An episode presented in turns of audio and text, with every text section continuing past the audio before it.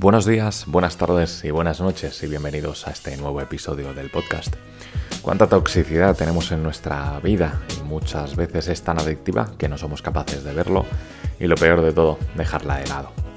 Y es que muchas veces esas cosas que creemos que nos hacen bien realmente nos están haciendo polvo por dentro, pero estamos tan metidos en ese círculo y estamos tan enganchados a ellas que no somos capaces de dejarlo no solo no somos capaces de irnos de allí y dejarlo atrás, sino que aunque nos digan que eso no nos hace bien y que no es bueno para nosotros, no lo queremos ver y no lo queremos asumir.